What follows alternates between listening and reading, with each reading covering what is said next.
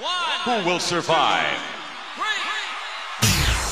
Fala galera, pô, Ayrton, eu só consigo com a sua contagem. Fala galera da Twitch, fala galera que tá ouvindo em todos os seus agregadores de áudio. Sejam bem-vindos à sétima, sétima edição do WrestleBR Podcast, o podcast que eu finalmente sei o nome, então não preciso ficar falando podcast WrestleBR aqui também. Hoje a gente, porra, podia falar de muita coisa, entendeu? A gente podia falar de tudo que tá acontecendo no mundo da luta livre, a gente podia falar de Japão, a gente podia falar de, w, de WWE, não. A gente podia falar de Japão, a gente podia falar de Ring of Honor, a gente podia falar de um evento que está acontecendo no seu quintal nesse exato momento. Mas a gente tem um tópico muito importante para falar e a gente vai abordar aqui nessa edição. E para isso a gente trouxe um time, time de gala. Para começar, eu queria falar do meu, do meu, do meu parceiro de todas as edições, que está aqui pela sétima vez comigo. Um cara que, cara, eu conheço o Ayrton desde 2010. E em 2010, ó a curiosidade, em 2010 a gente já fez um podcast. Um podcast com um menino que não, a gente não sabe se ele existe ainda. Qual era o nome desse podcast? Senhor, Senhor Craft, eu não sei, como é que era? Era. Não, esse aí era. Não sei o nome. Era mesa quadrada só? Era mesa quadrada. Ah, era mesa quadrada. A gente sabe que hoje em dia tem, tem um nome. Inclusive, os donos do podcast Mesa Quadrada hoje pagam 300 mil reais por mês pra gente, por conta dos naming rights que a gente. que tá tudo na conta do Sr. Craft. Mas o Coisa Ayrton desde 2010, a gente faz podcast desde de então. Pô, e é a, gente não tem, a gente não tem acesso a esse dinheiro porque é pra pagar os estudos do menino Craft. Exatamente, do filho do Craft, mas é, a gente sempre tá aqui produzindo e é sempre uma honra estar fazendo podcast com você. Então, Ayrton, seja bem-vindo, muito boa noite, como você tá? Obrigado, boa noite. Eu tô muito feliz de estar com a nossa nova presença aqui. E eu vou me limitar a falar apenas isso, porque a minha felicidade de hoje é essa. Não, então agora a gente vai estender o tapete vermelho, mudar a programação de PG para TV 14, porque vem ela, uma das apresentadoras do melhor podcast do Brasil. Melhor. A maior fã de M. Dumas, da ecossocialista M. Dumas. A grande representante da era Ruthless Aggression no Brasil, Júlia Zago. Bem-vinda.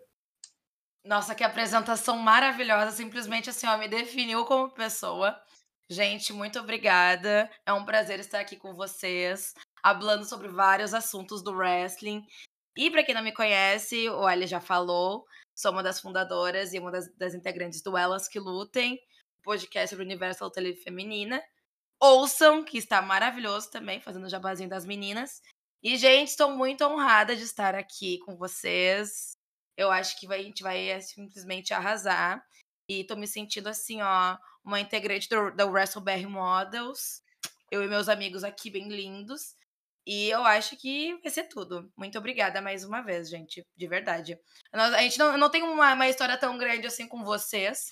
Que nem vocês têm desde 2010, assim, do, da era dos podcasts e do Mr. Craft. Mas a gente se conhece desde o grande boteco da Twitch. Inclusive, tive lembranças, memórias de guerra entrando aqui hoje na Twitch. Grandes momentos de pandemia. Agora que chegou a variante dos macacos, acho que a gente pode voltar a fazer essas coisas em breve. Trocamos de pandemia. Mas é isso, gente. Vamos lá que o debate hoje vai ser tudo.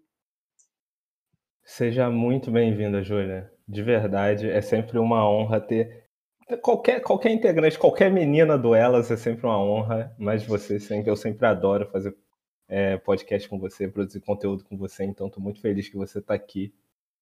Mas agora vamos falar de luta livre.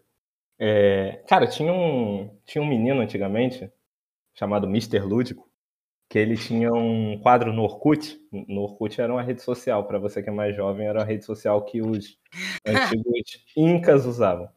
É, e ele tinha uma, uma coisa que. um quadro que se chamava Então tá, vamos falar de wrestling. Então sempre quando eu quero falar alguma coisa, eu lembro disso, eu falo, então tá, vamos falar de wrestling. Só que a gente não vai falar só de wrestling, né? Porque na sexta-feira passada, o mundo da luta livre teve provavelmente a notícia mais impactante do século, assim. Eu acho que desde a, da falência e compra da WWE pela WCW, nunca uma notícia é, colocou tão em xeque o futuro da luta livre e colocou tantos pontos de interrogação é, no que, que vai acontecer daqui para frente, porque provavelmente nem eu, nem Júlia, nem Ayrton, nem ninguém que está nesse chat viu o mundo da luta livre sem a presença de Vincent Kennedy McMahon. Mas na sexta-feira isso tudo mudou, né? Sexta-feira, dia 22 de julho, Vince McMahon, aos 77 anos, anunciou a sua saída da WWE. Então, a partir de agora, Vince McMahon está fora da WWE. Vou ler a notícia aqui para informar para vocês e a gente vai abrir o debate. É, primeiro de tudo, Vince McMahon admi, é, anuncia sua, sua saída da luta livre depois de 40 anos à frente da WWE. É, e a gente só ficou esperando saber o que, que ia acontecer depois disso, né? Eu acho que. Eu não sei vocês, né? Porque vocês estavam online, vocês criaram Spaces logo depois da, da saída, do anúncio da saída do Vince. Mas isso, foi, isso me pegou muito de surpresa, eu realmente não esperava. A gente, obviamente, há cinco semanas já estava vendo todo o desenrolar dessa, dessa relação do Vince McMahon com os casos revelados pelo Wall Street Journal é, e toda, toda essa movimentação dele de saída do cargo de CEO, a Stephanie se tornando CEO, mas a gente não esperava que, ela, que ele fosse largar o cargo. Há duas semanas eu e o Ayrton a gente estava aqui na Twitch falando, cara, eu acho que a, gente, que a gente nunca vai ver ele fora. Ele pode viver mais uns 20 anos, ele vai ficar à frente do criativo e de repente ele anuncia aposentadoria. Como é que foi para vocês esse momento? Onde vocês estavam, né? A galera sempre pergunta igual quando foi lá o, o 11 de setembro, perguntou onde vocês estavam. Onde vocês estavam naquele momento? Porque para mim eu estava aqui um pouco longe, né? E do nada apareceu. E para vocês? Eu estava trabalhando, bem bela, tendo uma reunião. Aí eu atualizei minha timeline do Twitter e eu vi aquela notícia. E eu fiquei tipo assim, gente, o que que aconteceu? Não, e foi uma coisa super. Quem já trabalhou em agência, empresa, sabe que toda sexta-feira alguma bomba explode. E essa foi, tipo assim, o, o, horário que saiu esse BO aí, eu achei que coincidiu totalmente com o, a situação atual da empresa, né? Então eu fiquei muito surpresa, porque foi que nem tu mencionou, Ali. Tipo, eu acho que qualquer fã de wrestling tinha na cabeça que o Vince só ia sair da WWE se ele morresse ou, tipo assim, ele ia ficar até, tipo assim, definhar, sabe? Ou ia acontecer algum BO muito grande e ele teria que ser obrigado a sair, no caso, o que aconteceu agora. Então foi uma surpresa para muita gente, porque ele é o tipo de. Ele era o tipo de pessoa, tipo, que trabalhava até o fim, aquele senhor, assim, que ele voa, aquele pai que, que segue trabalhando, que nunca vai largar o negócio, sabe? Então, ele foi muito chocante quando ele anunciou a aposentadoria e, e, saiu da WWE. E quem olhou o discurso que ele fez uh, depois, que saiu nas, na, nas, na, nos veículos de imprensa, deu para perceber que foi aquela coisa muito pronta, do tipo assim, ai, estou me afastando, foram muitos anos, e eu desejo tudo de bom e de melhor pra WWE. Vou estar acompanhando de pertinho. Sabe quando tu é demitido, tem que mandar aquela mensagem de corno no WhatsApp? Fim de ciclo. É o fim de ciclo, papinho de LinkedIn. Aham, uhum, fim de mais um ciclo se encerrou aqui. Estou pronto para novas fases. Mas foi isso. Gente, eu fiquei muito chocada. Tô chocada até agora. Eu ainda acho que vai brotar no Raw hoje de noite. Vai falar, tipo assim, bah, galera, voltei, era tudo fake. Não, é porque eu acho que, tipo assim, né, Julia? Então, eu acho que a gente não imaginava a gente pensava, pô, é, é quando o CM Punk diz lá na Pipe Bomb, né, que a, WWE só seria melhor se o Vince fosse pro Beleléu, porque ninguém imagina que ele se demitisse. Eu acho que não, ele não era um cara que tinha essa cultura de, ah, eu vou me aposentar. É tipo, a WWE só existe por causa dele. Tipo o Silvio Santos, né? Meio a coisa Silvio Santos, né? A galera faz essa comparação, mas é meio isso. E aí, do nada, ele vai, obviamente, em volta de um escândalo gigantesco, né? Um escândalo sexual gigantesco, mas ele vai. Valeu. Sexta-feira eu quero mais cedo para casa, por quê? Porque eu estou me aposentando aí. Eu, inclusive, eu estava. estava na rua, estava resolvendo uns BOs. Aí, assim que eu saí do metrô, sem sinal, entre uma estação e outra, assim, sem sinal, de repente eu, eu abri o, o grupo e tal, estavam já falando disso, gente, vocês viram isso aqui, não sei o quê. Aí eu, meu Deus, aí eu assim, nem aí que eu tava na rua, eu comecei já a falar, não, vamos abrir um space, vamos fazer não sei o quê. E eu indo correndo para casa sem parar, subindo morro aqui em São Paulo, acelerado. Abrindo cheguei... space no meio da moto. Não, cheguei bufando. Eu cheguei bufando em casa, assim, mal. E eu, tipo, meu Deus. Aí, e, tipo, e tentando ler coisas pra, tipo, já entrar informado, né? Já, já saber o que, que tava acontecendo de fato. E realmente é, é, foi bem chocante, porque eu acho que todo mundo achava que, um, não ia dar em nada, e outro que ele só sairia da empresa morto, né? Todo mundo tinha essa concepção. E quando de manhã saiu que o Triple H assumiu o Head of Relations lá e tudo mais, Talent Relations, ficou um clima, né? Mas assim, ninguém esperava, né? Só que ele foi muito sagaz, porque ele esperou dar as 4 horas da tarde lá no, nos States para poder anunciar, porque aí o mercado de ações já tinha fechado.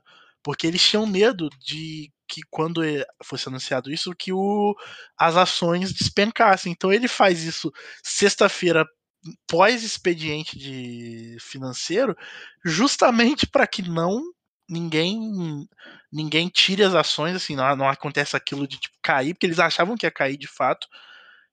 E a gente viu hoje que não foi o contrário, né? As ações subiram. o povo tá todo em polvorosa porque o Vince não tá mais lá. As ações simplesmente dispararam. Mas isso, isso tem a ver necessariamente com a saída dele. É porque eu não entendo nada de mercado financeiro, assim. Tem. É, mais ou menos, mas sim, tem. É, ele, o que, que aconteceu? A, a, a, saída dele, ela dá um ar de novos, novas áreas, né? Uma, por mais que seja um ar de incerto, ela não, ela não despenca porque isso dá certo indício de que a, a empresa pode ser vendida. É um, é um rumor meio que um tiro no escuro, mas é que ela pode ser vendida. E também é, eu vi que teve um especialista de mercado financeiro que fez uma projeção lá que as ações iam subir justamente por isso, por ela poder ser vendida. E também a empresa lançou hoje os números, propositalmente, né, para segurar as ações, lançaram os números, não os números finais, mas os números do segundo trimestre já é, falando que teve um lucro acima do esperado e tudo mais. Então, fizeram assim, ó, tamo bem, tá? Não é por causa disso que a gente tá mal. Fizeram meio que assim. E aí conseguiram não só a ação não cair, como ela subiu quase 10%, assim, que é para mim é uma loucura. Não, mas eu acho, eu acho que a Júlia vai concordar comigo nisso, que esses lucros, eles só existem por causa da demissão dos lutadores é, que saíram ano passado para corte de gastos, né? Porque eles recebiam muito a ponto da WWE não conseguir lucrar. Desse, dessa vez, como demitiu um número suficiente de lutadores, agora a gente tem um lucro exorbitante da WWE. De 92 milhões Eu concordo 100%. O que estava quase levando a WWE à falência era o salário da Scarlett, a namorada do, do Killer Cross. O Killer Cross ele tava ganhando muito, então. Não, não muito, muito dinheiro. Estão investindo tinha... muito em divisão feminina, né, gente? Então, tipo assim, quase falhou a empresa, né? Sim. E, e, e cara, eu acho que sexta-feira. Acho que para todo mundo, assim, para quem produz luta livre é, e para quem acompanha, para quem é fã, foi um pandemônio, né? Primeiro, que é sexta, cinco da tarde, aqui no Brasil a gente está terminando o expediente, então a gente já tá naquela, né? Pô, tá uhum. acabando. Vamos embora. Vamos embora, vamos começar aqui a, a, fazer um. digitar uma letra a cada 30 minutos para bater o horário e a gente ir para casa. E aí chega isso, vem esse pandemônio. Só que começou a rolar um monte de coisa. Como, por exemplo, a notícia do, do, do Brock Lesnar ter simplesmente vazado, falado, ah, o Vince McMahon foi embora, eu vou embora também. Então, assim, eu não, eu não pude assistir porque eu já tinha um compromisso. Mas acho que todo mundo voltou os olhos para a WWE naquilo, queria acompanhar o SmackDown, queria ver o que estava acontecendo, entendeu? Acho que todo mundo ficou biruta querendo ver o que estava acontecendo ali. O caos imperou, né? Quanto tempo eu não via, tipo, vocês, por exemplo, falando, cara, eu quero ver o SmackDown hoje. Eu sei que vocês são os maiores fãs de WWE que a gente Não, mas o SmackDown tava longe do, do, nosso controle, tava muito difícil. Tava horrível. O SmackDown tava péssimo. Tava pior o show da WWE, tipo assim, disparado, sabe?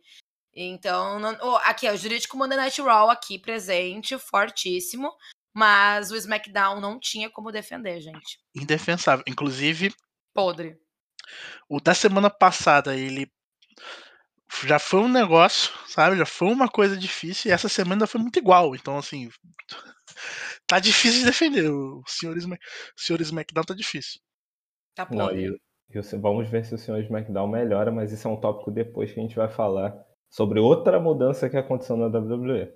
Mas aí tá, sexta-feira foi aquele pandemônio, a gente não sabia o que estava acontecendo, as coisas foram abaixando, só que tinha um tópico que tinha um assunto que a gente estava sempre falando ali que poderia ser uma coisa que, viria a acontecer nos próximos dias, que era alguma outra bomba envolvendo o escândalo do Vince McMahon.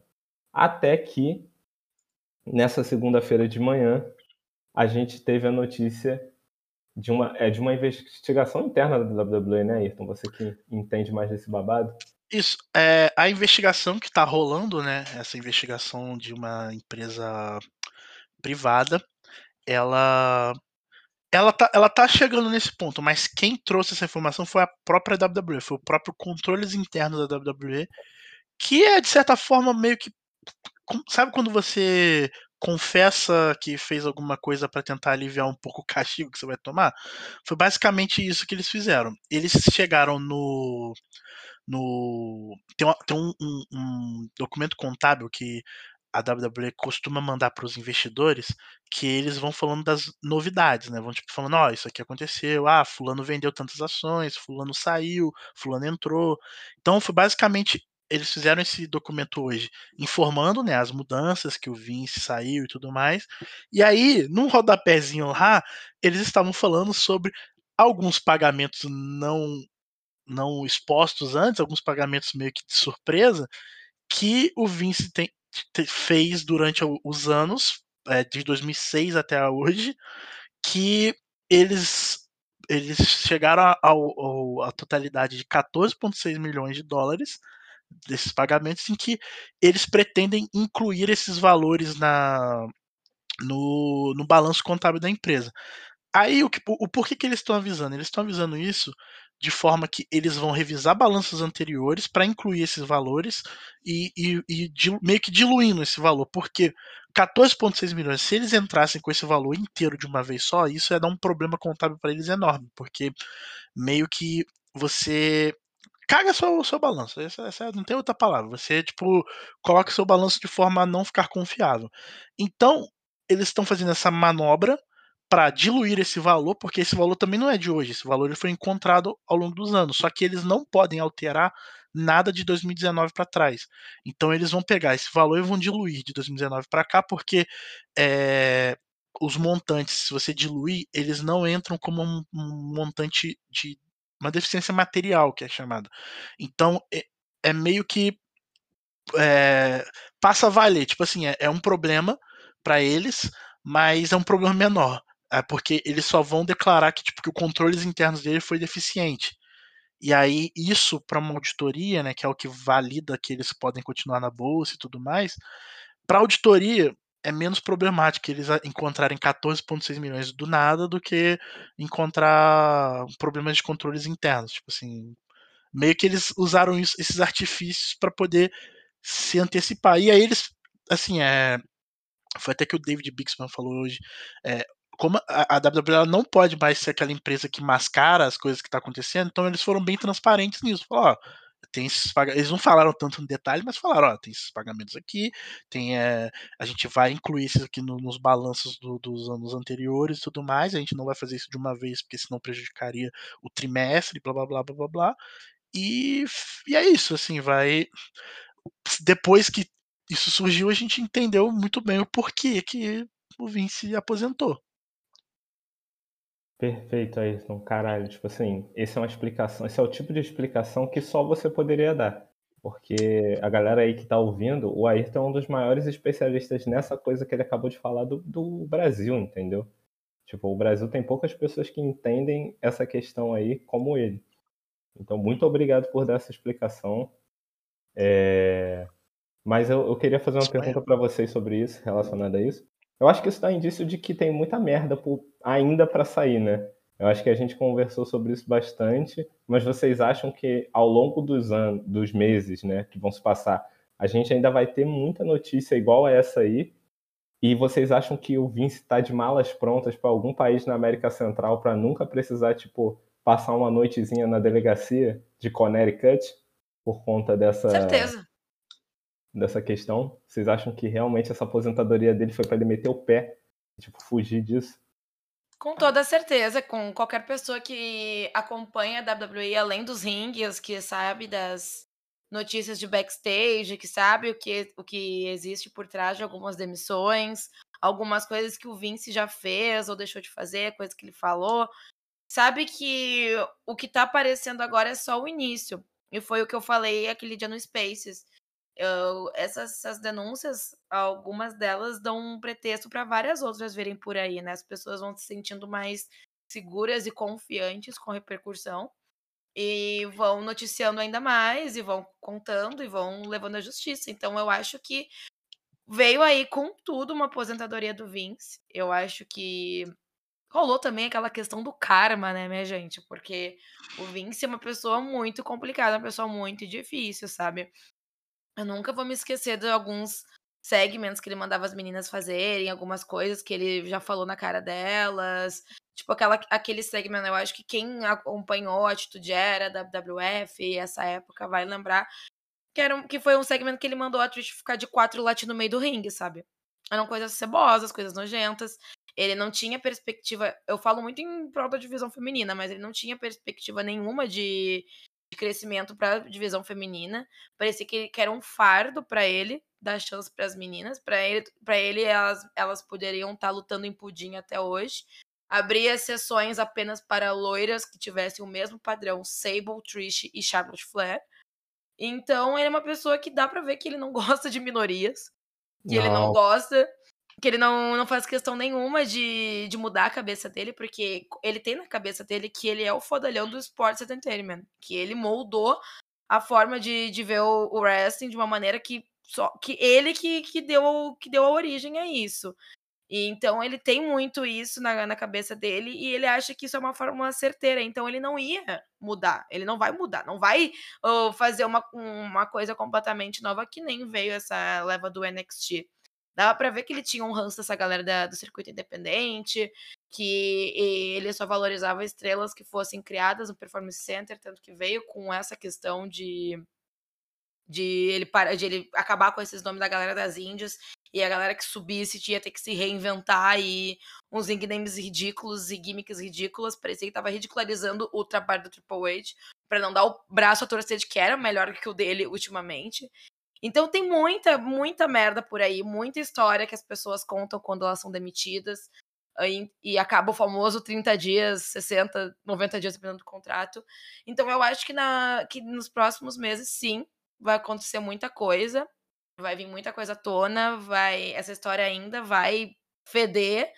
E eu acho que ele vai ter que dar uma de Ana Paula Arósio e ir pra, um, pra, uma cidade do nada e ficar lá sumida por um tempo, mudar de identidade e as pessoas fingirem que não, que não conhecem ela na rua, sabe?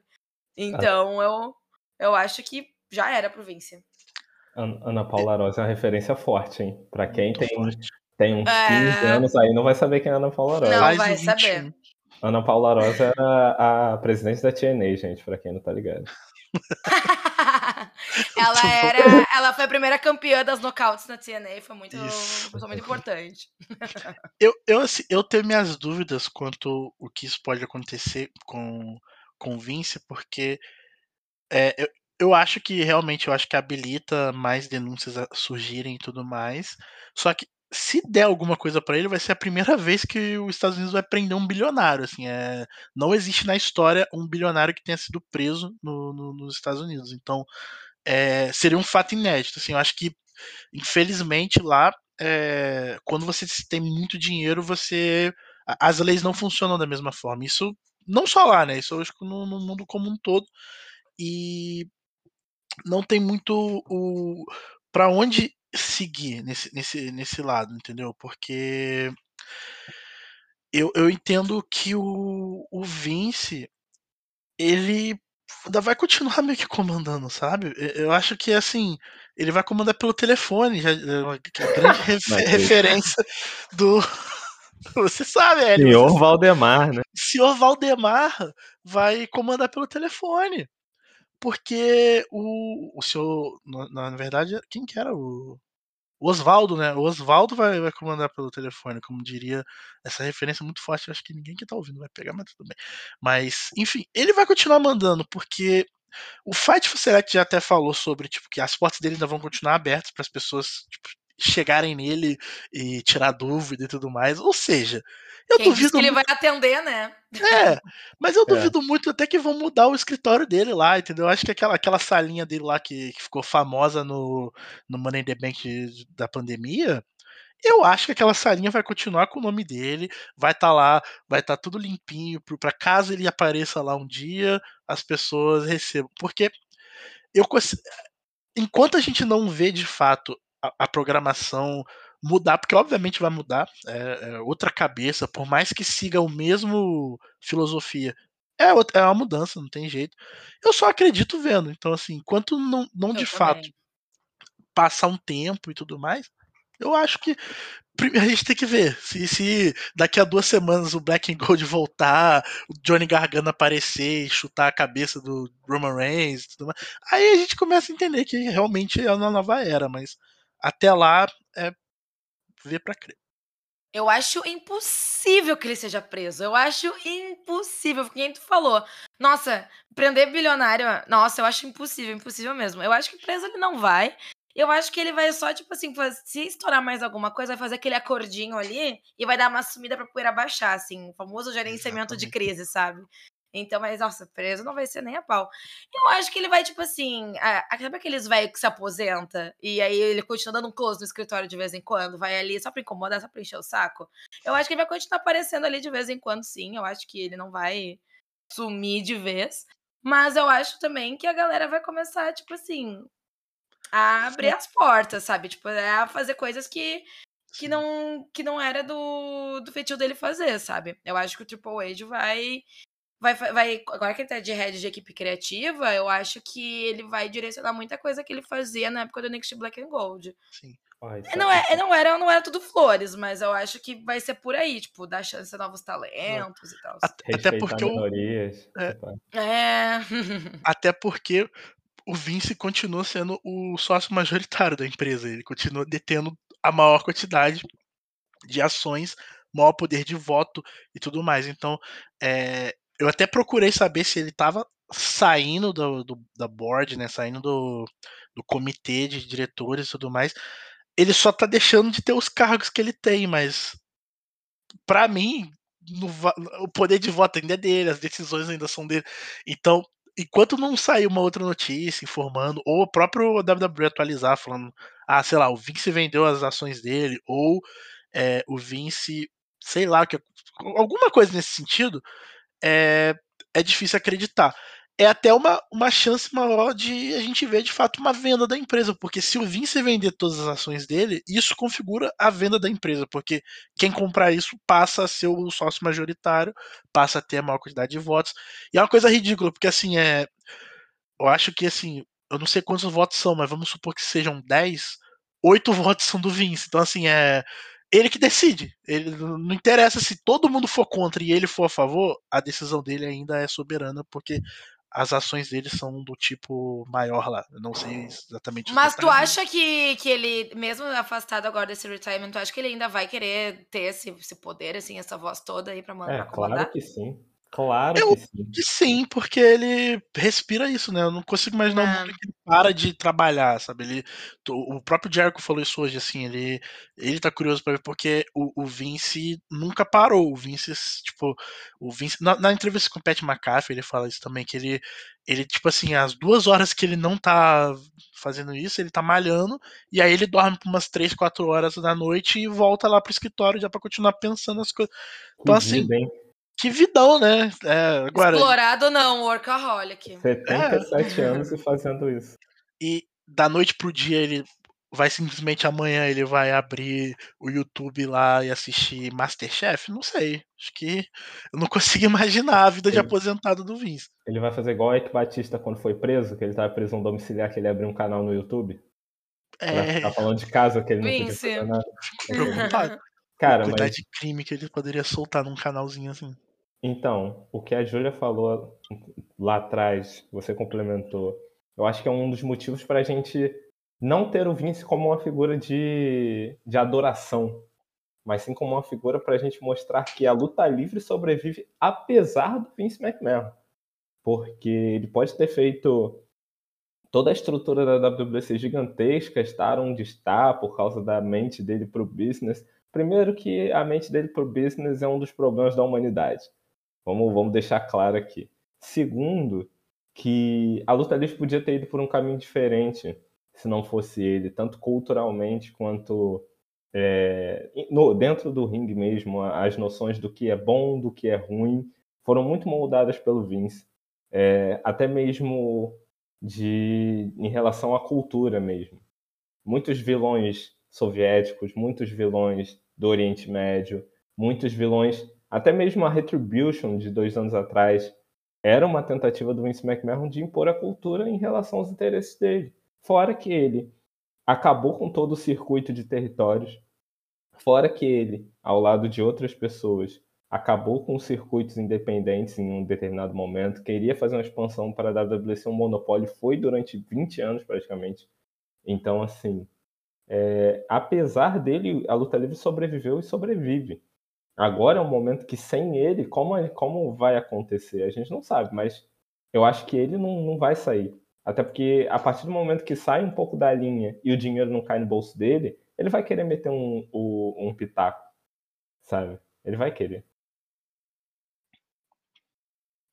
Exatamente. E, e para mim, assim, o dinheiro não vai sair do bolso dele. Porque se porventura ele decidir que ele realmente não vai fazer mais nada e vender, ele vai receber uma, uma quantidade absurda e catastrófica de dinheiro na casa de centenas de bilhões, porque é, é o patrimônio da WWE, eu acho que está avaliado em 200, não sei quantos bilhões, alguma coisa assim muito alta. Então, se ele vender todas as ações dele, vai ser uma coisa muito grande. Então, ele vai estar com muito dinheiro e aí, de fato, ele não sei o que, que ele vai fazer da vida. Provavelmente vai morrer. Ele não, não vai durar um- muitos anos, muitos tempos sem esse controle. É um desejo ou é uma expectativa?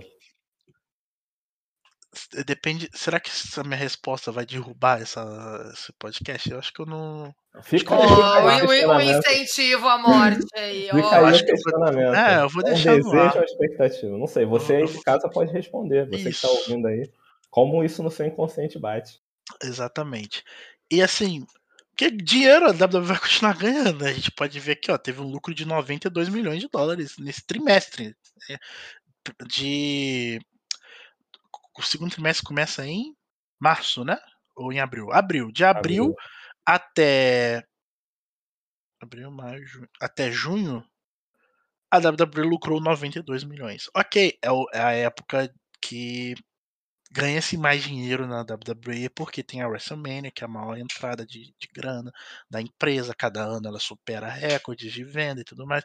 Ok, ainda assim, são 92 milhões de lucro. 35% a mais do que o ano passado. E, e tá. Ela tá acima do limite do que eles achavam que ia lucrar. Assim, você imagina que você pensa, pô, vou, vou ganhar. Pô, vou, vou ganhar 200 reais aqui. Aí você ganha 600. Você- Ficou com você- Deus. Exato. Então, assim, você ainda ganhou muito mais. Você ganhou muito mais do que você imaginava. Então, ela vai continuar ganhando. Não, não importa. É, é bobo achar que, que, a- que, a, que a luta livre precisa dele. A AWB acha disso, mas é uma mentira. Ela vai continuar ganhando, porque esse monstro que já foi criado, ele vai se retroalimentando. Então, seja lá de quem seja esse filho, ele vai continuar sendo lucrativo pra cacete. Então, não, Ah, não sei dizer. Até porque, por enquanto, a WWE não está com o título de CEO vago. Inclusive, aumentou o número de CEOs, que é o próximo assunto que a gente vai falar agora. Mas primeiro eu queria dar boa noite para a galera que está no chat aqui da twitch.tv barra WrestleBR. Você que está ouvindo aí depois da gravação desse podcast. A gente sempre grava ao vivo todas as segundas e quintas-feiras. Dei uma gaguejada aqui. Opa. Esqueci o dia. esqueci o dia. Esqueci o segundo dia. E a gente grava aqui na Twitch, né? E sempre tem uma galera que vem, conversa com a gente, fala no chat, a gente sempre abre espaço para os comentários da galera. Então, se você quiser comentar com a gente, conversar, eu sei que às vezes você está ouvindo o podcast, você conversa, você fala sozinho. Eu faço isso. Então, acho que você faz também. Eu faço também. Às vezes eu tô me respondendo, inclusive. Eu, eu quando eu tô ouvindo elas que lutem, porra, toda hora. Rio, falo, converso. Mas, enfim, então você pode vir aqui e você pode falar com a gente. Então eu queria dar uma boa noite para Caio, para Arthur, para Kenny, para Arthur de novo, para Barilon, para Gabriel, para o WrestleBR e para todo mundo que está acompanhando a gente. É... Quero fazer um exercício imaginativo com vocês para falar do próximo assunto. Amo dinâmica de RH, vamos lá. É, agora é a dinâmica de RH. Ganhar vai apresentar comigo. É...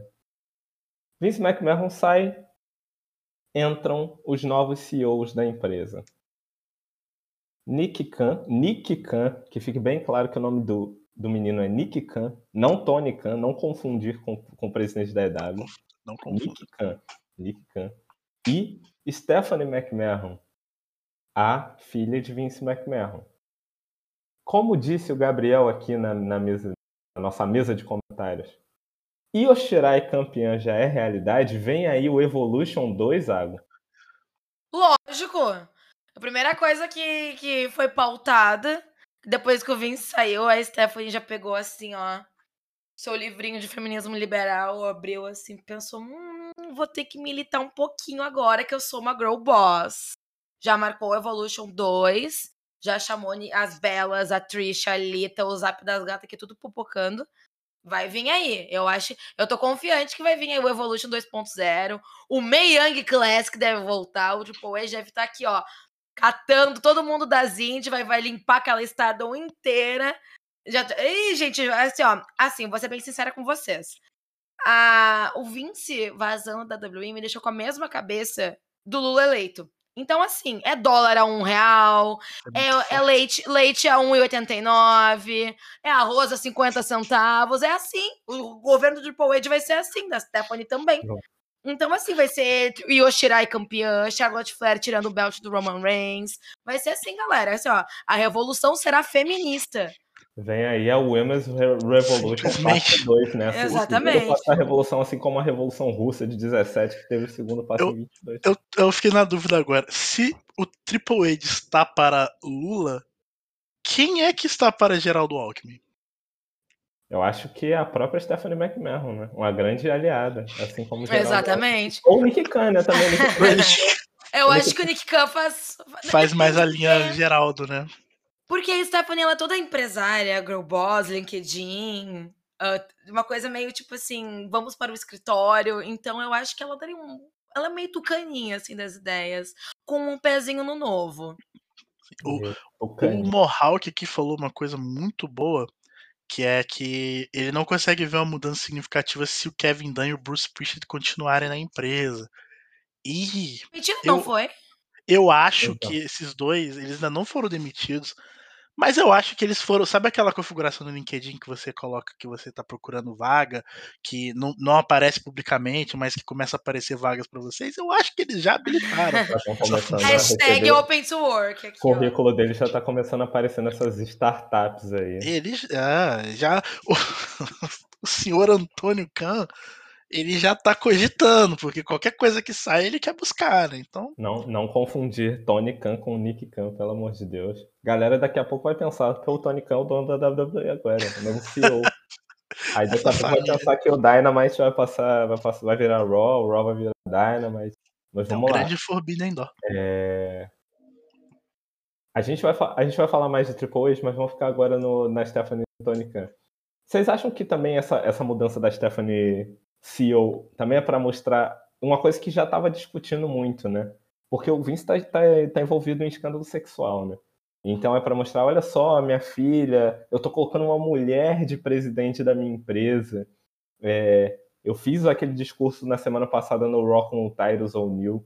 Vocês acham que, tipo, é, pra, é, é, é um, é um simbolismo muito mais no, no simbólico numa, do que uma mudança de verdade? Pior que eu não acho, não.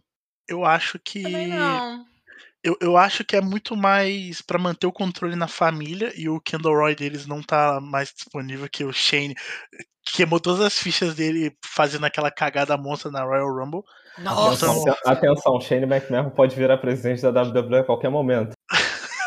não, ele simplesmente ele queimou todas as fichas dele e a única que, que ainda tá lá, né? Tipo, a outra parte da família que tem essa possibilidade de manter é a, é a Stephanie. Então, eu acredito que é muito mais por ela ser filha do, do, do, do Vince do que para tentar fazer uma flagship ali de tipo, ah, estamos preocupados com isso. Porque se eles tivessem, acho que eles fariam mais coisas, né? Eles não, não estariam passando por questão nesse momento. Então acho que não, nem, chegar, nem chegou a ser nesse, nessa, nessa, nessa parte. Eu acho que seria um pouco disso se o Nick Khan não tivesse junto, mas essa, esse fato de ter dois CEOs mostra que assim eles só querem meio que é, é meio que quase um pedido da família assim, ó, não, não, não vamos escrotizar de vez e tirar todos os McMahon do poder. Vamos deixar pelo menos um aqui mandando. E agora? Gente, falou, eu, falou porque de... porque o Shane é muito burro, né, gente? É uma anta, né? Então, tipo, óbvio que ele ia passar pra, pra Stephanie pra manter a linhagem da família. Nossa, o Raw ia virar um, um programa tipo UFC, né? Lembra quando ele quis fazer aquele Raw Underground? Não, sim, e ele ia se dar o cinturão, porque ele queria se colocar como, tipo assim, ganhador da Royal Rumble. Ou ele ia querer se botar como finalista. Não sei o que ele queria fazer, mas eu sei ele... que ele queria muito pegar uma, uma, uma, posição de destaque. Ele, ele já tinha ganhado aquela Copa, Copa Arábia Saudita junto com o Miz ali. Tipo, Exatamente. Tipo, loucura, ele tava loucura. Ele ia pegar os dois belts do Roman Reigns e assim, ó, falou, galera, agora a empresa é minha.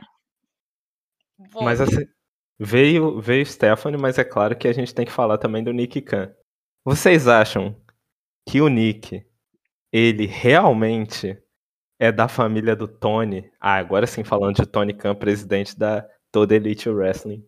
É, vocês acham que realmente Nick Khan pode ser um infiltrado da Khan, do caso da família Khan? Me preocupa. Eu sempre tive essa teoria de conspiração me preocupa. Eu, eu acho 100%. A, porque a, o mesmo sobrenome, assim, hum, assim, fiquei meio tipo, hum, seria esse um alguma coisa.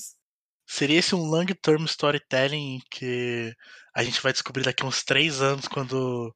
Ou daqui a pouco, né? Daqui a uma hora e meia, quando começar o Monday Night Raw, que a gente vai ver um, um, um menino de cabelo encaracolado, completamente cheirado, falando Welcome to Monday Night Raw! Desesperado, falando que ele conseguiu executar o plano perfeito e agora ele é dono tanto da, da Elite quanto do da W. Seria ótimo, né? O Raw Dark agora. Monday Night Dark. Porra, ia ser excelente. No YouTube, de graça. Mas. Cara, Shane, o Arthur comentou aqui: Shane, como presidente da WWE, logou um campeão mundial. Pô, isso aí aconteceria que... até com o Vince. É, eu acho que isso tem. Tá, tá ficando cada vez com mais chance. Isso aí, é bem, isso aí é bem real. Aí o Caio comentou: grande família Khan, Tony Khan, Nick Khan, Valentino Khan, que realmente é filho de Khan, Gengis Khan, Shao Khan, e como o nosso amigo Vinícius gosta de falar, Web Khan também. grande Web Khan. Mas, tipo, esse tópico aqui, então, vocês acham que, que é isso, né? Nick Khan é um grande infiltrado, Stephanie tá ali para fazer a revolução feminina novamente, assim Exatamente. como Simone de Beauvoir. É... Mas também teve outra mudança muito importante, né? A galera aqui no chat, ela tá, ela tá querendo falar disso. Só que eu tava preparando aqui o terreno, porque agora é a parte que todo mundo quer, né? Eu acho que como Tata, Tata não, Titi Miller falou uma vez ali no, no Festival Lola Palusa, a galera tá pedindo a Anitta há muito tempo, né? Só que na WWE, os fãs de luta livre estavam pedindo há muito tempo o Triple H, né? Como o chefe criativo. O chefe criativo, porque a galera viu a experiência do NXT Black and Gold, eu não sei para vocês aí do, do chat. É, mas pra gente aqui, a gente era muito fã. Assim, gostava muito, era um produto muito diferente. Júlia Zago era uma das fãs mais assíduas do NXT Black and Gold, até porque ele tinha o tema rock, né? O tema Triple H. Saudades. Pra Se eu não sobreviver à pandemia foi graças ao NXT Black and Gold, gente, que, foi lá muito me bom. mantinha viva. Foi muito Saudades. bom 2020. Júlia tá inclusive aqui, pra quem tá ouvindo depois, Júlia tá com a camisa do Foo Fighters, ela veio no tema rock já, porque a WWE, a partir de agora, é isso, né? É Slipknot, é pop. Bring Me The Horizon, aqui, ó. É, a galera tá vindo agora pesadíssima, porque Triple H é o novo chefe de criativo da WWE. Eu me mutei aqui. Eu vou ler isso aqui. Eu vocês a notícia, que é bem rápida, é uma declaração de, da WWE, e aí a gente vai começar a discutir. Notícia que está em WrestleBR.com. Se você quer ficar atualizado sobre o mundo da luta livre, acesse o WrestleBR.com, nosso site, escrito notícias por Ayrton Reis, Matheus Costa e quem mais está presente na nossa grande equipe. Vamos lá. Além de confirmar Stephanie McMahon e Nick Khan como co-CEOs, a WWE anunciou hoje que Triple H é o novo chefe criativo da empresa. A WWE emitiu o seguinte comunicado de imprensa. WWE e seu conselho de administração anunciaram hoje a nomeação de Stephanie McMahon e Nick Khan como co-CEOs. A senhora McMahon também foi nomeada presidente do conselho e o Sr. Khan continuará a servir como membro do conselho. Essas nomeações seguem o anúncio de aposentadoria de Vince McMahon na sexta-feira, 22 de julho. Estamos gratos pela oportunidade de liderar a WWE juntamente com a nossa equipe de gestão inigualável, disse a senhora Vince McMahon, a senhora McMahon e o Sr. Khan. Reconhecemos que esta é uma tremenda oportunidade e responsabilidade. Estamos ansiosos para servir o universo da WWE. Além disso, o executivo da WWE, Paul Levesque, que, como todo mundo sabe, é o Triple H, assumirá as responsabilidades relacionadas ao criativo da WWE, além de seus deveres regulares. O relato inicial era de que Bruce Prichard assumiria o posto de chefe de criação da WWE após a aposentadoria de Vince McMahon na sexta-feira, mas esse não é o caso. Juntamente com as suas novas responsabilidades criativas, Triple H também é um novo vice-presidente executivo de relações de talentos da WWE. Ele assumiu o cargo pouco antes de McMahon anunciar que estava se aposentando. The Game tem experiência com criatividade na WWE, tendo liderado a WWE NXT por vários anos antes de sofrer com problemas cardíacos em setembro de 2021. Ele voltou a trabalhar um papel diferente no início desse ano e anunciou a sua aposentadoria do ringue. Nosso papai está de volta na WWE, basicamente, e agora ele vai comandar Ra- Raw e SmackDown. E a pergunta que eu faço para vocês é: Triple H vai mudar tudo? E eu sigo com um comentário aqui do do Chavenka, eu acho, não. Alguém comentou aqui na Twitch, eu tô tentando achar esse comentário, mas é Shayna Baszler nesse momento tá comemorando demais. Foi o Chavenka. Shayna Baszler chora de felicidade em casa com a volta de Triple H. O que, que vocês acham disso? Nossa, com toda certeza. É que, tipo assim, vou ser bem sincera, a gente brinca que, ai, Johnny. Acabei de responder o Caio aqui no chat, inclusive. Eu acho que o, que o Gargano vai debutar hoje no Raw. É aquelas, né? Eu acho que a gente tá com muita expectativa boa, porque o NXT Black and Gold foi uma coisa muito diferente do produto original da WWE, né? E foi a primeira vez que a gente viu o Triple H numa posição superior à, à de lutador e, e tendo uma liberdade de boca um pouco maior. Então, óbvio que nem tudo eram flores naquela época. Eu, particularmente, já que puxaram o assunto aí no chat, eu achei o reinado da Shayna Baszler um saco. Eu achei insuportável. Ela, a Marina Jafira, aquela Jessamine, eu achava que, ó, uma stable de centavos. Então, eu acho que teve algumas coisas que pecaram um pouco nessa época, mas a gente pode ver, que nem eu mencionei ali, que o Triple H tem uma cabeça muito diferente, sabe?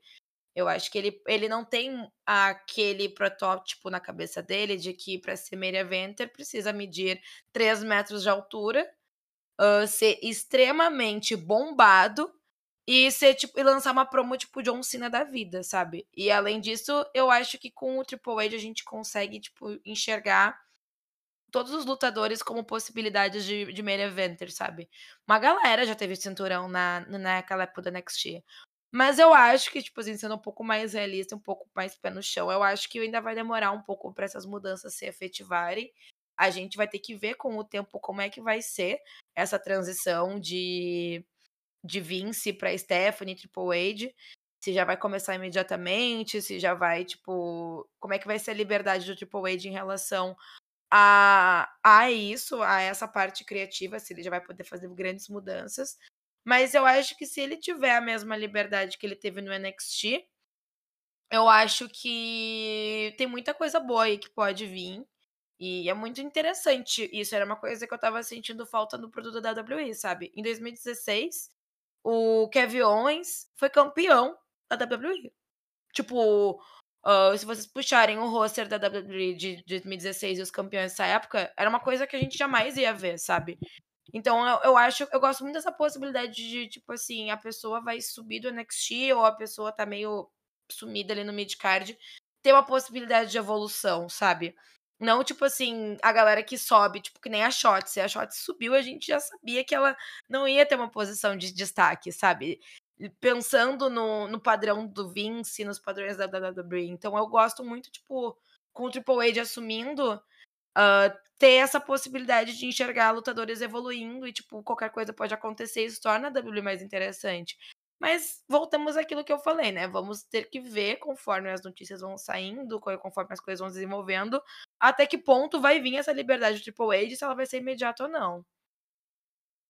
É, e eu acho que é muito interessante também que agora o, o Triple H vai trabalhar com pessoas que ele já trabalhou ao longo desses cinco anos, né? Eu acho que isso é um ponto muito interessante que essa galera que está no, no elenco principal é cria do NXT e também tem alguns lutadores que ele sentia muita falta de trabalhar, como por exemplo Seth Rollins, que ele trabalhou bastante antes de comandar o NXT lá dentro da WWE ao mesmo tempo. É...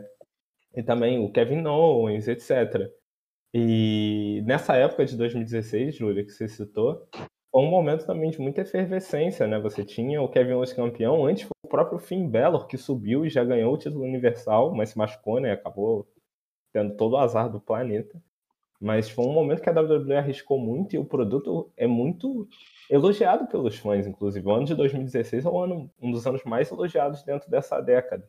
A galera fala, não, o SmackDown 2016 era uma maravilha, o Raw também não era tão ruim assim, a gente assistia, campeões, etc, etc, etc. É, enquanto essa qualidade das lutas realmente, eu não sei se vai mudar hoje, mas assim, é uma coisa interessante da gente ver. No Raw, no primeiro Raw, que o Paul Heyman comandou, porque teve um tempo né, que o Paul Heyman comandou o Raw e o Eric Bischoff comandou o SmackDown. Isso foi um período muito curto ali. Pô, no primeiro Raw, a primeira cena foi o Braun Strowman jogando o Bob Lashley para dentro daquele, daquela proteção da entrada do, do stage da WWE, explodindo a porra toda. E a gente pensou, pô, aquilo ali vai ser bem-vindos a ECW de novo, né? Agora vai ter cadeirada, vai ter arame farpado, arame farpado bom. Vai ter coisa boa agora vindo pela frente. Que Mas... tá caro. Tá caro não, metro quadrado. No... Não, naquela época o dólar tava mais barato. Mas. Ayrton, é, uma pergunta aqui que veio. Também veio uma outra pergunta muito interessante que depois eu vou provocar vocês. Mas o Arthur perguntou: vocês acreditam que com o Triple H no Booking lutadores como Ricochet, Seth Rollins, Owens, Styles, Ciampa, Gargano vão voltar a ter relevância? Eu, eu vou responder metade só porque, tipo assim, abrir um parênteses. Seth Rollins e AJ Styles, eles têm relevância, assim. Tem como. Eles sempre estão Seth Rollins é, é, hoje um dos maiores personagens da, da, da luta é. livre é. como um todo, né? Isso não dá para negar.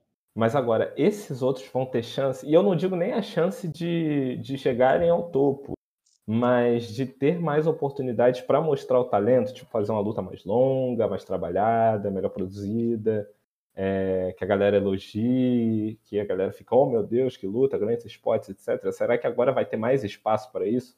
Pelo menos em pay-per-views, já que ele também vai comandar essa parte? Eu acho que vai. Eu acho que tem grande chance da coisa melhorar como um todo.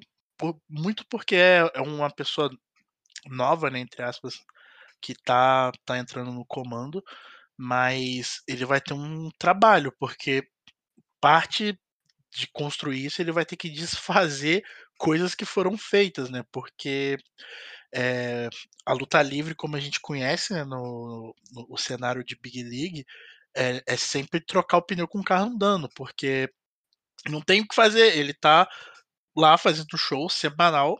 O Ricochet hoje tem uma posição ali que ele perdeu pro Gunter e um abraço, por exemplo, como é que você vai recuperar ele? Você precisa dar um. meio que dar um revamp, né? Você precisa fazer alguma coisa ali na postura dele que seja, numa historiazinha, alguma coisa para consertar isso, vamos dizer. Outro exemplo, o Pete Dunne, Butch. É, se você for mudar esse personagem, o que, que, você vai fazer? Porque hoje ele é aquele pincher brigão. Então, assim, de uma semana para outra ele vai voltar a usar um maiozinho e quebrar dedo das pessoas? Não. Não dá pra. Dá pra fazer? Dá. A WCW fez isso, né? Ela deu um reset do nada. O que, que aconteceu com ela? Um ano depois, né? Ela falhou um ano depois. Então, assim. É... Eles vão ter que fazer essas mudanças no meio do programa. Então, assim, tem, tem algumas coisas que já funcionam. É, eu sinto que é, a mudança não vem agora, assim, ela já meio que vem encaminhada, assim. A gente criticou o, o Gunter, por exemplo, a, é, o nome Gunter e tudo mais, mas o personagem dele hoje é muito foda. O personagem dele hoje é convincente, assim, é tá, tá sendo muito bem construído. O Ezekiel é outro exemplo de um personagem que era queimado como Elias e agora surgiu o irmão dele que muito foda o irmão dele. Eu espero que o Elias volte e seja tão foda quanto, mas o irmão dele criou um patamar para cima. E assim, é, você resgatar esse pessoal que subiu e ficou meio esquecido vai ser, vai ser um pouco difícil, mas eu acho que ele tem capacidade para isso, porque ele já escreveu um show meio que do zero muito bem. Só que o NXT não ficou muito bom também da noite pro dia. O NXT, o NXT antigo começou em 2012, o NXT é, que a gente conhece assim de ser uma brand começou o que 2013, 2014. O Black and Gold, o Black and Gold começou em 2012. O Black and Gold começou em 2012 também? Sim, ah, não, mas o, ah, o NXT começou em 2010, né? É, o NXT começou em 2010. Aí é verdade. 2010 com um reality show, aí em 2002, 2013 virou a divisão, tipo o FCW da vida.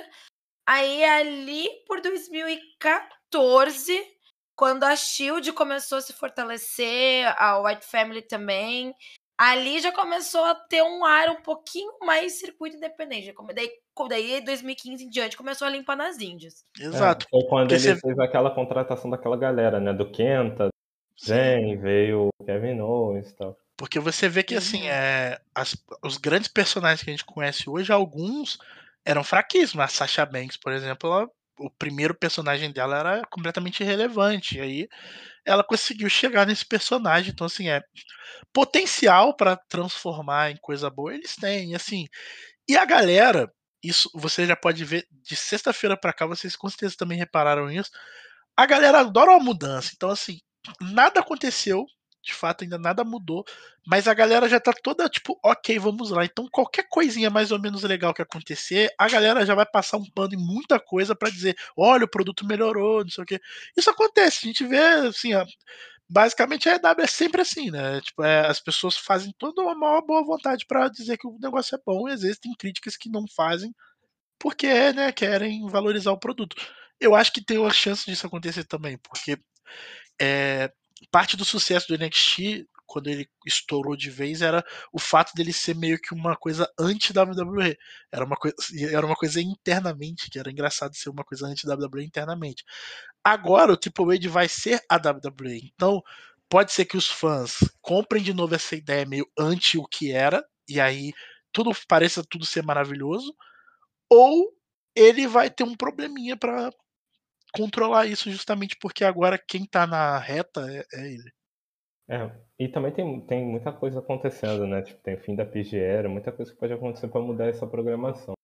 Mas, Júlia, agora você como representante também do Elas Que Lutem, a gente pode falar um pouquinho do, da divisão feminina, né? O Gabriel fez um comentário aqui falando de uma lutadora muito boa, que o Triple H não colocando a Raquel como campeão já, como campeã já tá bom. Mas com o Triple H, eu acho que a divisão feminina, principalmente do NXT, chegou um, um, você já citou aqui, chegou um momento muito feliz, né?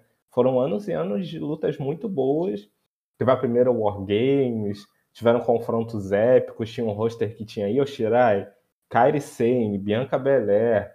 Então chegou um tempo que tinham lutadoras muito incríveis e o Vince, o, Vince, o Triple H soube aproveitar isso muito bem como chefe criativo do NXT. Será que com o elenco que ele tem agora, e obviamente com algum, algumas subidas, eu acho que talvez se a Io Shirai não for embora, ela pode ser um nome. Você acha que ele consegue aproveitar? Porque agora ele tem na mão, querendo ou não, tem a Asuka, que foi a maior campeã do, da era do Triple H no NXT e da história do NXT. Tem a própria Beck, você tem a Bianca Belair, você tem outros lutadores que vieram de lá. Praticamente todas passaram pela tutela dele, né? Então você acha que ele pode aproveitar esse roster assim com do jeito que a gente quer? Toda certeza. Tipo, que nem eu mencionei se ele tiver liberdade para fazer o que ele bem entende, se o Vince não ficar brecando, eu acho que com toda certeza isso vai ser muito benéfico pra divisão feminina. Porque foi no, no run dele que as meninas do NXT se destacaram e mudou, tipo, desde o moveset até os personagens. Elas eram bocadas como, como main eventers em estipulações como War Games, Last Woman Standing, uh, a Chelsea entre a Io e a Candice. E, tipo, mesmo quando a luta não. A Field não era, era pelo cinturão, ela era muito bem construída. E eu sinto que que as meninas, tanto as que estão no roster principal hoje em dia, quanto as que estão ainda na Next Year, que estão surgindo agora, a galera tem um afeto muito grande pelo Triple H, sabe? Então eu acho que, com certeza, eu acho que a, a divisão feminina deve subir legal, assim. Que ele, por favor, não dê cinturão pra Raquel e nem pra, pra Shayna Baszler, pelo amor de Deus. Tem um roster aí maravilhoso aí pra, pra coroar, mas essas duas aí não. Ah. Mas assim, hum. Eu acho que só coisas boas tem, tem a vir por aí, sabe? Porque ele é uma pessoa que ele pensa muito pra frente, sabe? E essa parada do Vince não nunca ter dado muita atenção pra mulher, nunca ter se preocupado com a divisão feminina o suficiente, é que o Vince vem de uma época que as divas eram like candies. Acho que se tu perguntar pro Vince, nossa, quem é a maior lutadora da WWE, ele vai falar Sunny. eu juro por Deus. Então eu acho que, com certeza, eu acho que pode vir aí alguma coisa muito boa vindo do Triple H. Não, com certeza ele vai falar alguma, alguma da era da atitude ou da, da era anterior, né? Porque para ele a Sunny é a da, do, da luta livre feminina no mundo, né? Antes da Sunny não tinha nada. Sim, Mas... lembra quando ela voltou na WrestleMania que ela falava que ela, ela era diva original e botou, botaram todo mundo pra subir ali na palco do Hall of Fame, e daí ela vira assim no discurso dela e fala: Olha só o que eu criei. Aí tá a Tamina, a Natália, a Melina, a Mickey no palco com uma cara tipo assim, putz, que merda, hein? Ainda bem que o Pix vai bater na conta dia 5. o salário já tava ali na mão. É. Então, a gente teve grandes lutas, né? Eu consigo, tipo, lembrar facilmente de, de várias. Porra, War Games aí teve. Tem uma luta que eu gosto muito, que é uma Fatal 4 da Yoshirai, da Kairi, da Bianca Belair e da e da Shayna, que eu não lembrava que a Shayna tava aí, depois eu fui lembrar. Mas assim, são Essa lutas... luta é muito boa. É muito boa, né? Tipo, e explora o melhor de cada uma lutadora. Você tem o tempo da Bailey e da Sasha, aquela rivalidade que foi muito boa, colocou tipo, elas em outro patamar. Então, assim, eu acho que é uma coisa que a gente pode aguardar. Vamos ler o um reinado da, da Yoshirai teve lutas maravilhosas. E, tipo, ela teve um reinado em época de pandemia que não tinha público e ela conseguia carregar tudo muito bem, sério. Sim, e, e, eu acho que são lutadoras que, cara, pode, pode colocar elas para lutarem mais um tempinho. Elas já com, com o criativo que o Vince é, levava, já conseguiam roubar a cena. Tinha um main event com mais de 10 minutos às vezes. Então já era uma coisa que conseguia. Agora, com... vamos ver se a gestão depois vai dar uma incentivada nisso. É, desculpa, Dark. Eu quero pedir desculpa pro Dark por Orezo Flow, mas Yoshirai na Stardom cortou. Não, não vai acontecer. Ela vai ficar, ela fica e ela vai ser campeã universal Undisputed WWE Champion, tomando esse cinturão do Brock Lesnar. Cara, porque, porque eu, eu, acho uma coisa assim, esportes entertainment é maneiro, é maneiro, a gente precisa ter uma farofinha. Mas, pô, às vezes podia ter uma lutinha, né? Uma lutinha Exato. Assim, você fala, pô, muito boa, assim. Por isso que o NXT Lutaça, também... hein? Porque o NXT também não deixava de ser WWE, querendo ou não. Você tinha ainda os personagens, não era todo mundo só lutador. Mas tinha luta muito boa. E isso importa demais, assim. É... Mas vamos dar uma lida nos comentários agora. Sempre que eu falo vamos dar uma lida nos comentários, eu me muto, eu não sei porquê. Eu acho que eu penso que eu vou passar pra alguém falar, tipo, um Google. É... O Caio falou, eu acho que o Triple H talvez consiga trazer algumas coisas legais no NXT. mas também não consigo ver esse evento tão longo, talvez daqui uns dois, três meses, sendo bem otimista. Também concordo. O Gabriel falou Sami Zayn poderia voltar ao personagem da NXT. Eu acho que o Sami Zayn só, poder, só precisaria voltar a lutar pra caralho, assim. Acho que nem precisa voltar ao personagem, que o personagem dele de doidão é maneiro. Eu acho, assim, Sim. na minha opinião. Eu gosto muito desse personagem dele. O, o Mohawk falou o, que o Bray Wyatt, a Naomi e a Sasha podem voltar, mas acredito que as mudanças vão acontecer devagar. A gente vai falar de Sasha Banks. Já tá chegando. Ele também comentou que um que pode ajudar muito nessa, nesse rolê é o Paul Heyman, da mudança, né? Ah, isso com certeza. Sim. Menos Eu- com certeza o Paul Styles. Heyman vai estar do lado ali como conselheiro. Menos O Arthur Styles. diz que. São eu- tretados. Ele e o Triple H? O AJ Styles e o Paul Heyman. Ah, tá. Ah, mas eu acho que isso não vai acabar afetando, né? Uns dois, três anos isso daí também, né? Vamos, vamos, bola Na pra hora de frente. superar, né? É, a- só tá aquele áudio da Carol com K, meu amor. Supera, né? Exatamente. Aí. O Arthur disse: Eu sou muito fã de Seth Rollins. Se, se só de pensar que com o Triple ele pode voltar a ter relevância pilhado, calma que ele tá vindo com o título mundial. Aí ele disse que o Arthur também disse que gosta muito do Butch. Olha, assim, se o Butch não fosse a máquina de moer gente Pete Dunne, eu também gostaria, né? Mas a gente lembra dele lutando pra caramba, né?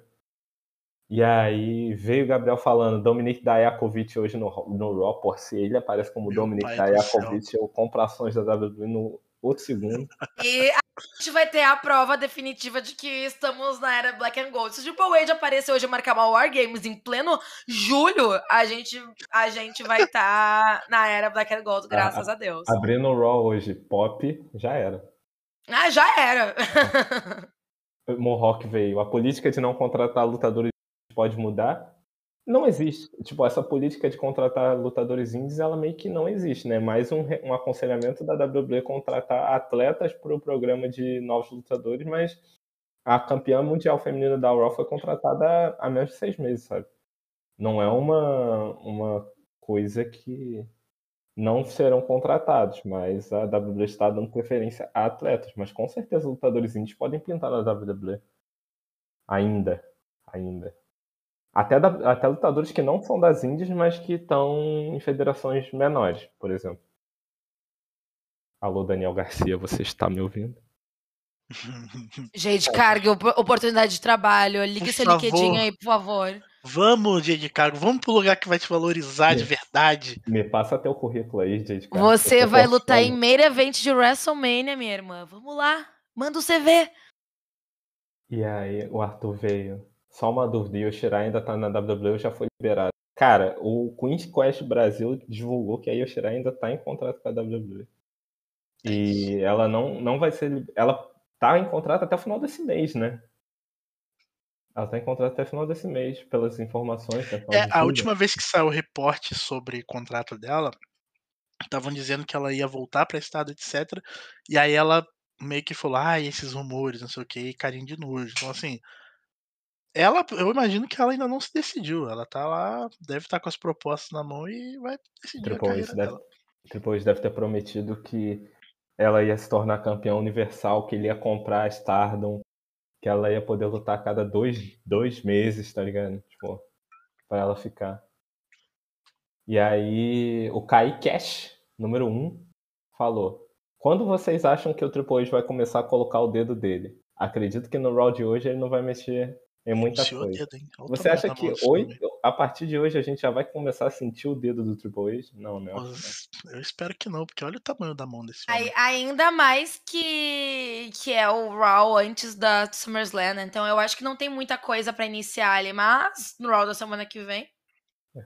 Vocês que estão vendo ao sabe? vivo, vocês estão vendo ao vivo, não vejam o Raw com essa expectativa. Vocês que estão ouvindo depois, é, saibam que a gente pode estar completamente errado, mas a gente acha que realmente não vai ter muita mudança. E você que ouviu isso já já sabe que a nossa opinião é muito boa. Você vem ouvir de novo que aqui só tem opiniões certeiras. É sobre. Mas a- a-. Agora, um tópico que ainda é relacionado a isso, que é, a, a- eu acho que a segunda maior, maior caso que a WWE tem que resolver é, nessa, nesse último mês, que a galera quer saber por onde anda e quer saber o que, que vai acontecer, que é o caso da Sasha Banks, né? É, com a saída do Vince McMahon, Você, eu, eu vou falar uma coisa, vou abrir uma parada para vocês aqui do chat para vocês. Júlia e Ayrton. Eu, às vezes, vou com o nosso amigo Felipe Fernandes do Elas que Lutem no Bar, né? E às vezes a gente conversa de luta livre, né? Porque as pessoas também, às vezes, conversam de luta livre no bar. Que assim como eu e o Ayrton, tudo é, então, certo. A gente senta no bar e conversa de luta livre, e um belo dia a gente tava, cara, será que a Sasha vai voltar pra WWE? E a gente, eu falava, cara, eu acho que não, porque a Sasha tem um problema muito sério com o Vince, eu acho que ela não quer mais, não sei o quê. A gente tava batendo esse papo, se ela podia ir pra EW, não sei o pá, com a saída do Vince McMahon, eu já acho que mudei de ideia.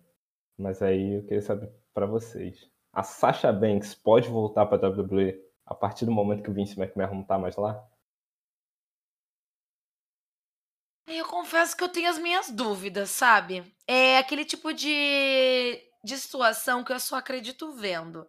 Assim como eu só acreditaria vendo a demissão dela se soltassem a famosa notinha de demissão. Ou assim, eu não sei, eu prefiro não criar muita expectativa, não, sabe? Porque. Mas é confirmado mesmo que o problema dela era diretamente e somente com o Vince? Ou tinha a ver com mais alguém da, da equipe de, de criação? Com o Laurinates também, né? Tinha alguma treta.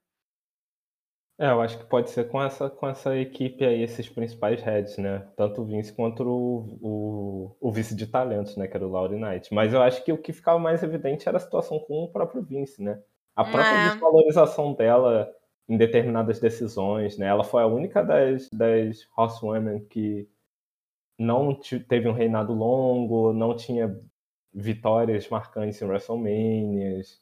Rolava todo, um, todo um, uma treta que a gente nunca vai saber se ela não sair da WWE ou que a gente vai saber num, num podcast tipo da Renee Paquette, em que ela fala tudo sobre o que está acontecendo, né? Mas eu acho que o Vince era um dos principais causadores ali da, dessa treta, né? Ayrton, que você acha? Ah, eu acho que é. talvez, então. Não sei. Vamos ver, vamos esperar. Eu gosto de ser surpreendida.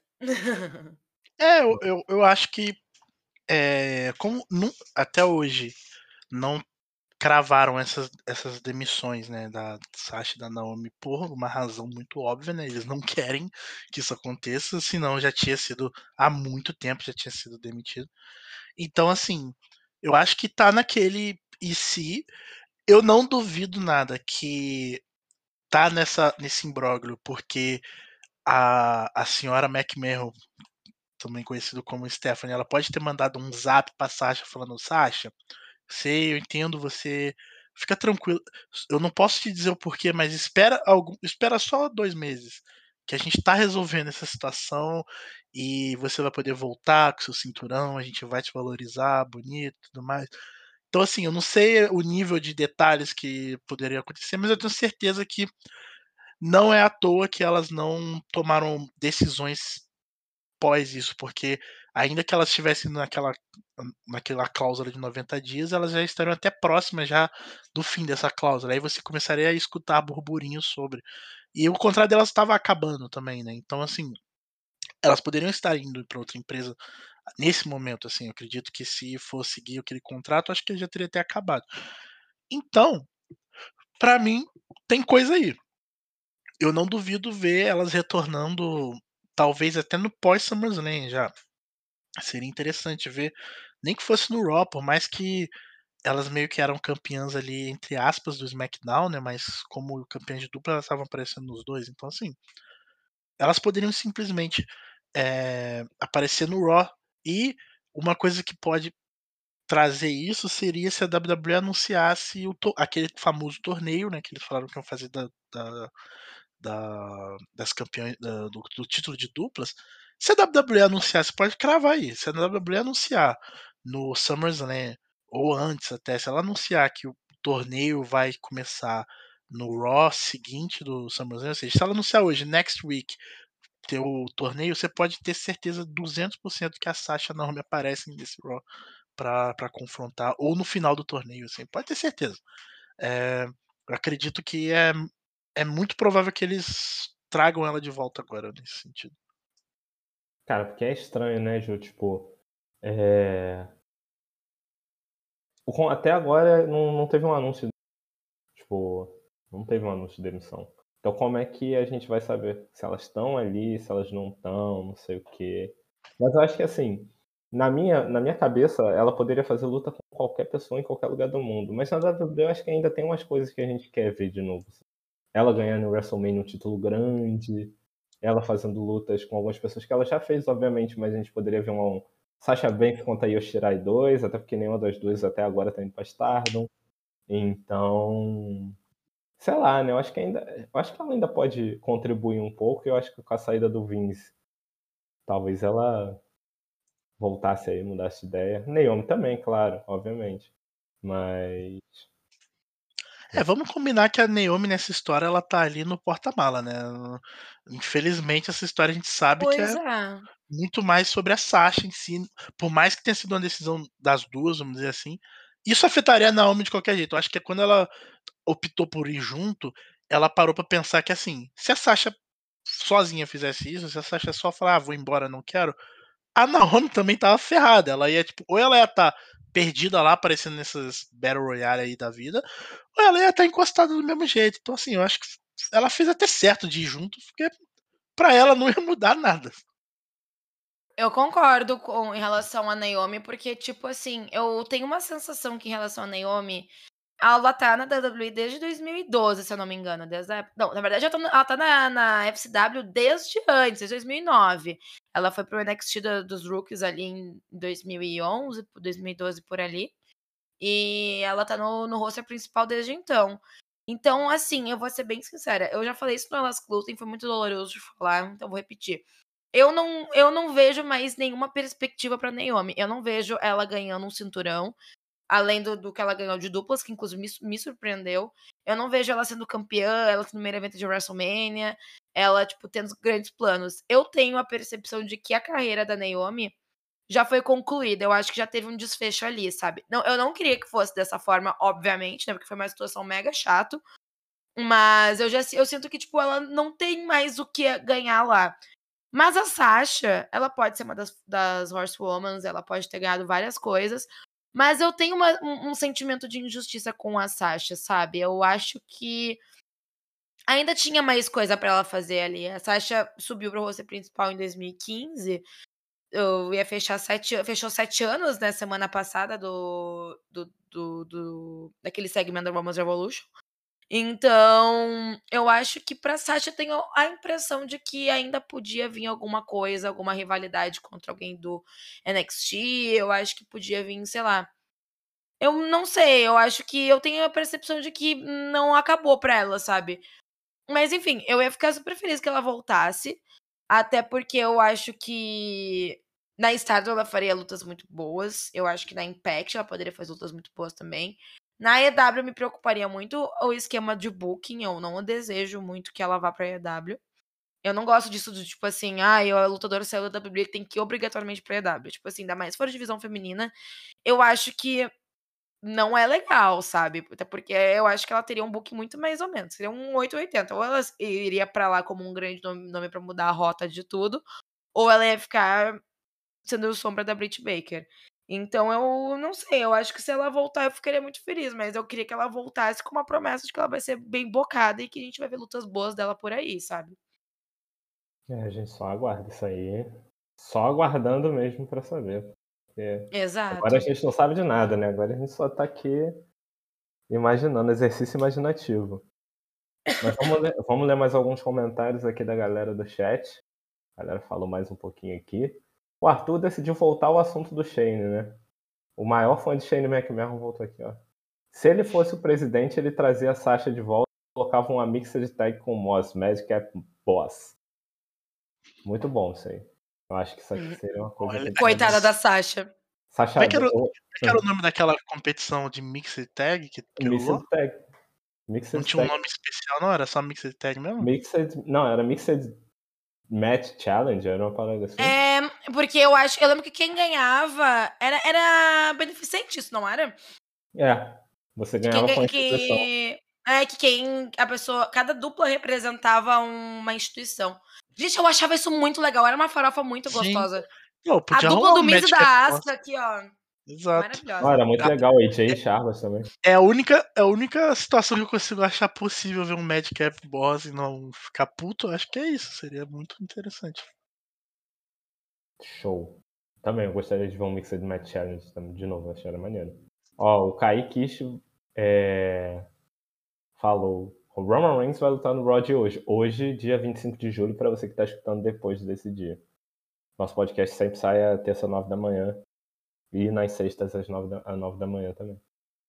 Gabriel diz: será que essas mudanças podem prejudicar o push do Cody Rhodes? Impossível.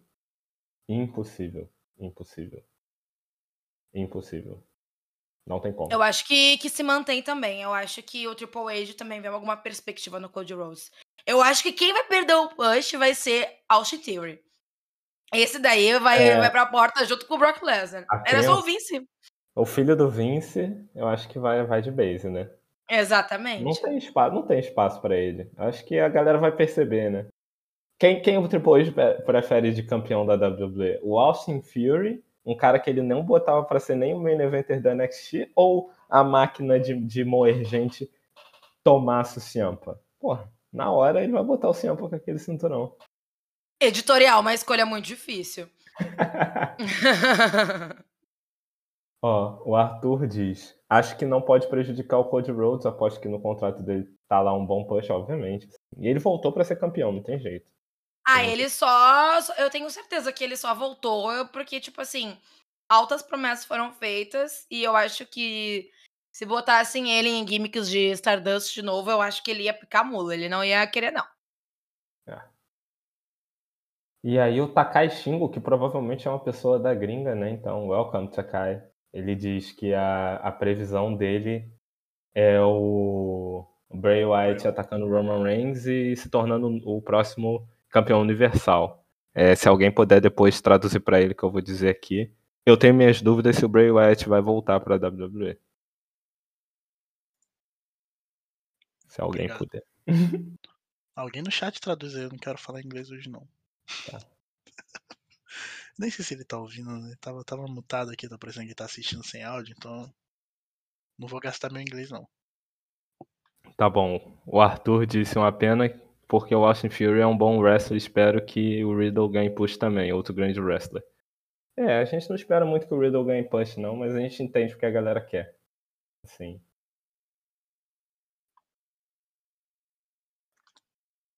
Ah, verdade. Desculpa, eu estava mutado. Eu, eu apertei muito sem querer aqui do. Boa. Michels.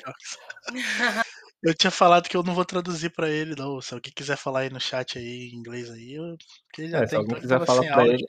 Se ninguém conseguir falar inglês, eu falo aqui pra ele e ele vai me entender. É porque. Sakai, my English is very bad. A gente tem que chamar nosso Cristal Ana de Marco pra vir falar, para vir falar inglês aqui. Ela quebrou tudo aqui. Peraí. De lá. Um segundo.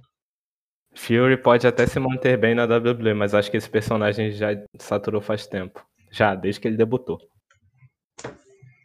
O Mohawk falou, o Fury é até bom em ringue, mas ele tem zero carisma. É, exatamente. Quebrei tudo aqui. Então, deixa eu falar com o Takai. Ó, desculpa galera pelo meu inglês muito ruim. Mas Takai, Mo- é, Momento Fisk. O CCA, que é aula de CCA. I don't believe that Bray Wyatt will become the next Universal Champion. I don't know if he will come back to WWE. I think he he can go to another promotion, but uh, I don't don't think so. Eu espero muito que É. tenha funcionado o áudio na Twitch aqui, porque o meu microfone tinha parado de repente. Eu tava aqui tentando Não consertar. sei, mas no, no Discord funcionou. Então, É, no Discord tava funcionando. É, ninguém falou. É, o Gabriel perguntou: seria interessante um stable heel entre Asuka, Yoshirai e Saray? Kabuki Warriors 2.0, né? Não tem Eu jeito. ia falar isso agora. Eu tenho certeza que se subissem a Yoshirai, tipo, se. Não sei, agora com o Triple H comandando as coisas, a Stephanie e tal. Mas no governo Vince, eu acho que elas fariam uma ótima dupla. Não, com certeza elas seriam contenders e a Saray chegando também. Enfim. Eu acho que eu não sei com o Triple H, né? Pode ser uma single match entre As- Asuka e Saray seria uma luta que, pô. Eu gostaria muito de ver. E Dona Meiko Satomura, será que vem para os Estados Unidos? Será que a Dona Meiko. Será que ela quer? Ah, não sei, né? Convenceu o Walter que parecia ser muito mais difícil ele morar nos Estados Unidos. Eu acho que a questão da, da Meiko pode ser aquela parada que a gente até conversou esses tempos sobre a Yoshirai. Dela falando que a gente tava comentando que aí eu já tenho uma, uma, carreira, né? Alguns anos de carreira, então eu acho que ir pra uma empresa assim, mainstream, mais sports entertainment, e fazer algum. E, tipo, ganhar um, um banho de loja, um mega hair, e fazer umas coisas mais diferentes, mais mainstream, assim. Eu acho que pra Meiko que já viveu tanta coisa, eu acho que pode ser uma coisa que não tem uma experiência e tal.